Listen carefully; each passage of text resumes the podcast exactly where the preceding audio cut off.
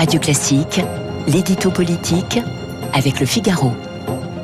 Le Figaro et surtout avec Guillaume Tabar. Bonjour Guillaume. Bonjour Renaud. 8h12 sur Radio Classique. On saura ce soir qui du maire de Cannes, David Lisnard, et du maire de Sceaux, Philippe Laurent, deviendra président de l'Association euh, des maires de France. En quoi, Guillaume, cette élection n'est-elle pas seulement une affaire interne au maire?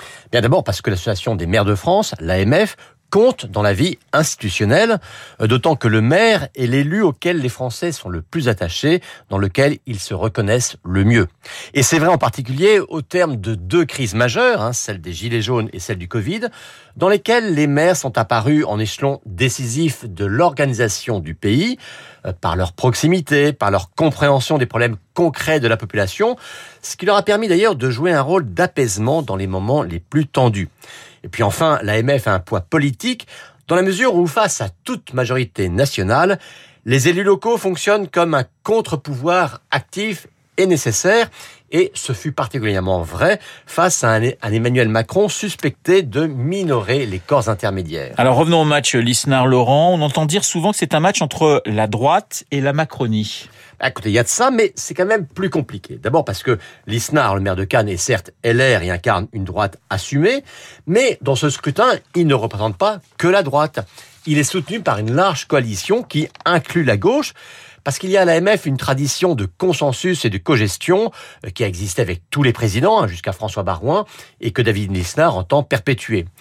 Plus compliqué aussi parce que son adversaire, Philippe Laurent, le maire de Sceaux, est lui aussi de droite, enfin du centre droit. Ce n'est donc pas un macroniste, mais il est soutenu par les macronistes, ou en tout cas par les maires de droite que l'on qualifie généralement de Macron compatibles. Donc même si on n'est pas dans une bataille d'étiquette, cette élection à la présidence de l'AMF a bien une portée politique nationale elle est finalement comme un lever de rideau de la campagne présidentielle. Via Philippe Laurent, les, macronistes peuvent-ils l'emporter, Guillaume? A priori, non. David Lisnard reste le grand favori, même si personne ne connaît les pensées de chacun des 35 000 maires. Et rappelons que le maire non politisé d'un village pèse autant que les maires les plus politiques des grandes villes. Donc, prudence. Mais pour les macronistes, l'enjeu n'est pas tant la victoire que la capacité à poursuivre la recomposition politique en braconnant toujours plus sur les terres de la droite. On le sait, hein, LREM chez les maires, ça n'existe pas.